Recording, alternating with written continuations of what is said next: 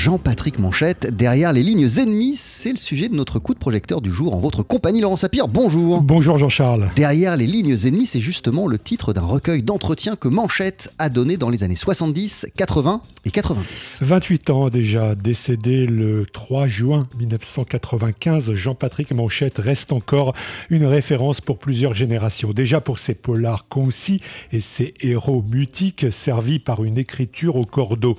On peut notamment citer Le Petit Bleu de la côte ouest. Et puis aussi pour son franc-parler euh, d'auteur engagé euh, très très à gauche, de quoi rendre passionnant euh, les 28 entretiens pour la presse rassemblés dans ce recueil, d'autant plus que Manchette est un client rêvé en interview, son art de l'échange, son humour, sa manière aussi de ne jamais vraiment se répéter alors qu'on lui pose toujours grosso modo les mêmes questions, c'est un bonheur. Et puis il y a ce titre hyper évocateur derrière les lignes ennemies. Un titre vraiment bien choisi en tout cas pour rassembler tous ces entretiens. On y revient avec l'écrivain et amateur de polar Xavier Boissel, contributeur sur la plateforme littéraire et artistique des fictions sur le web. C'est un titre qui a un double sens. Euh, on, voit tout de suite qu'il s'agit d'une métaphore martiale. Donc les lignes ennemies, c'est la guerre. Mais les lignes, ce sont aussi les lignes écrites par l'écrivain. Et chez Manchette, il y a évidemment, c'est une question de, tactique. Il s'agit d'avancer masqué, d'avancer caché. En plus, Manchette écrit des polars, qui est une littérature destinée directement à être une marchandise. Ce n'est pas une marchandise paradoxale, comme peut, peut l'être l'art ou comme peut l'être la littérature non générique.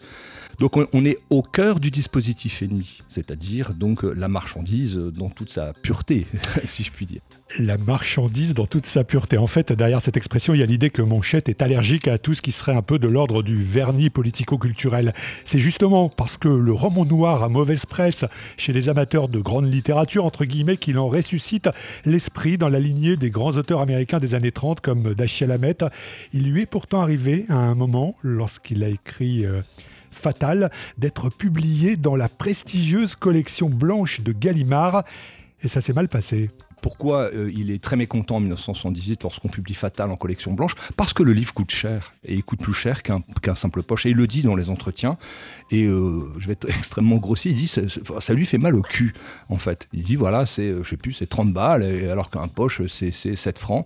Et vous voyez, c'est très prosaïque, mais rien que pour ça, euh, il y a aussi un refus de, paraître dans, dans, la collection blanche. Manchette, dans, les, dans les entretiens, dit à un moment donné que la littérature d'art, c'est quelque chose qui relève de l'abjection. Pour lui, l'art est mort, et donc tout ce qui se fait dans la littérature blanche, ça n'est ni plus ni moins que la réactivation d'un cadavre passé, et c'est une forme d'académisme de, la rupture qui n'a plus d'être à ses yeux. On découvre aussi dans ces entretiens le quotidien d'un écrivain qui ne gagne pas beaucoup d'argent, qui doit parfois accepter quelques commandes. On retrouve aussi ses penchants musicaux, mais toujours, euh, toujours de manière décalée. Hein. Manchette est un foot bebop, par exemple, un fan éperdu également de Clifford Brown, mais quand il écrit Le Petit Bleu de la Côte Ouest, il ne parle que de jazz West Coast. Même sens des contrastes lorsqu'on le voit à la fois goguenard et très respectueux envers quelqu'un comme Alain Delon, qui est pourtant tout son contraire. Alain Delon qui a adapté au cinéma plusieurs livres de manchettes sans forcément en retrouver l'esprit. On retrouve justement Xavier Bossel. J'ai une petite hypothèse, peut-être que je me trompe. Delon, c'est quand même un personnage qui a beaucoup joué chez Melville. Il y a quelque chose de manchettien chez Melville. Alors, je pense qu'il serait pas du tout d'accord. Hein. il serait horrifié que je dise ça. Mais il y a, si vous voulez, euh, il y a quelque chose de très épuré dans le cinéma de Jean-Pierre Melville. Et il y a quelque chose aussi de très épuré dans les romans de Manchette.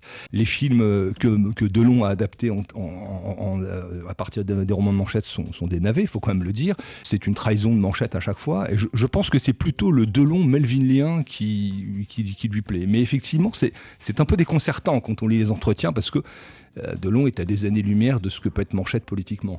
Quel bonheur enfin quand Jean-Patrick Manchette répond au fameux questionnaire de Proust à la question Quel est le fait militaire que vous admirez le plus? Il répond les mutineries. Derrière les lignes ennemies, en effet, c'est vraiment lui le plus fort. Ah, Jean-Patrick Manchette, derrière les lignes ennemies, c'est un recueil d'entretiens paru aux éditions de la Table Ronde. Mille merci Laurent Sapir. À tout à l'heure. On poursuit sur TSF Jazz avec Sam Cooke. Voici Trouble Blues.